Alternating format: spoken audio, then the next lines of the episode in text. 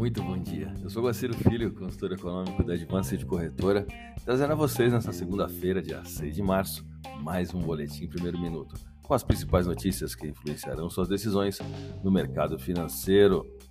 Diferente da última semana, os próximos cinco dias trarão um calendário econômico mais intencional no quesito dados de inflação e emprego no Brasil, China e Estados Unidos.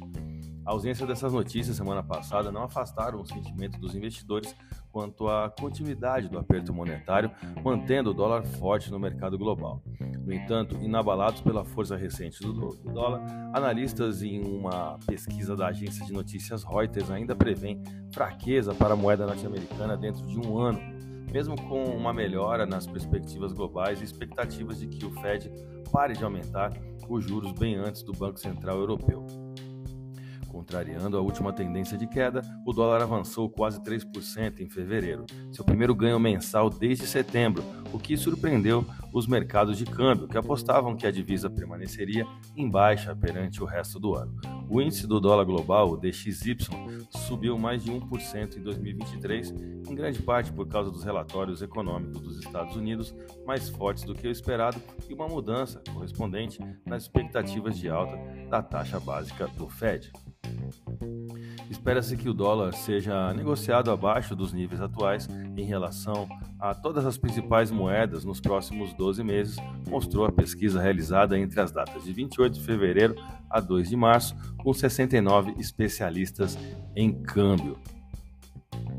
Dentro da análise de fluxo cambial, tivemos a primeira semana de março classificada pela saída de dólares do Brasil devido aos sinais é, de dados pelo mercado internacional e doméstico não estarem sendo favoráveis, digamos assim. A queda do PIB aqui no Brasil provavelmente colocará mais lenha na fogueira na relação governo federal versus Banco Central.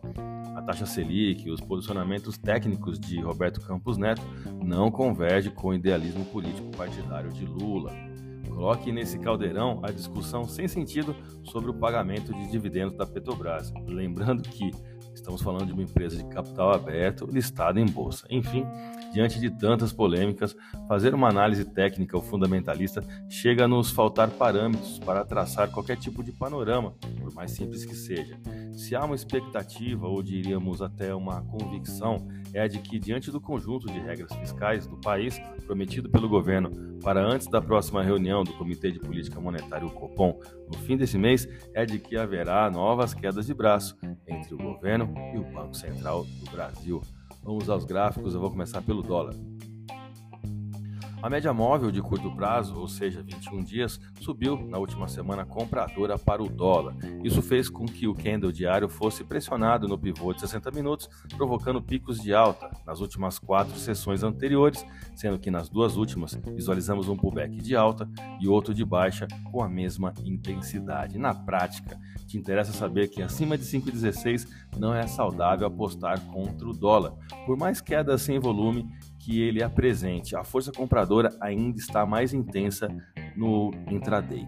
O volume de negócios na última sessão ficou em torno de 183 bilhões de reais negociados na bolsa brasileira na nossa B3. A variação negativa no dólar ficou de 0,10% com taxa spot de 5,1926. Vamos ao euro. No caso dessa paridade, a média móvel de curto prazo, a mesma que comentamos é, no gráfico acima com força suficiente para segurar ali o euro durante toda a semana passada. O que, que eu quero dizer? Que quando o, candle, os últimos cinco candles da semana passada, eles ficaram abaixo de uma média móvel de curto prazo, que é considerada uma média fraca, né? ou seja, o, o volume da semana não teve pressão compradora suficiente para que trabalhasse acima dessa média móvel, que é, no caso do dólar isso ocorreu, tá certo? é isso que eu estava querendo explicar aqui no nosso estudo do euro. A moeda da zona do, do euro pode subir até um teste ali na resistência número 1, que é a taxa spot de 55596. Mas não aposte em força compradora além disso no gráfico semanal por enquanto. A paridade fechou a última sessão com valorização de 0,41% e taxa spot de 5,5295.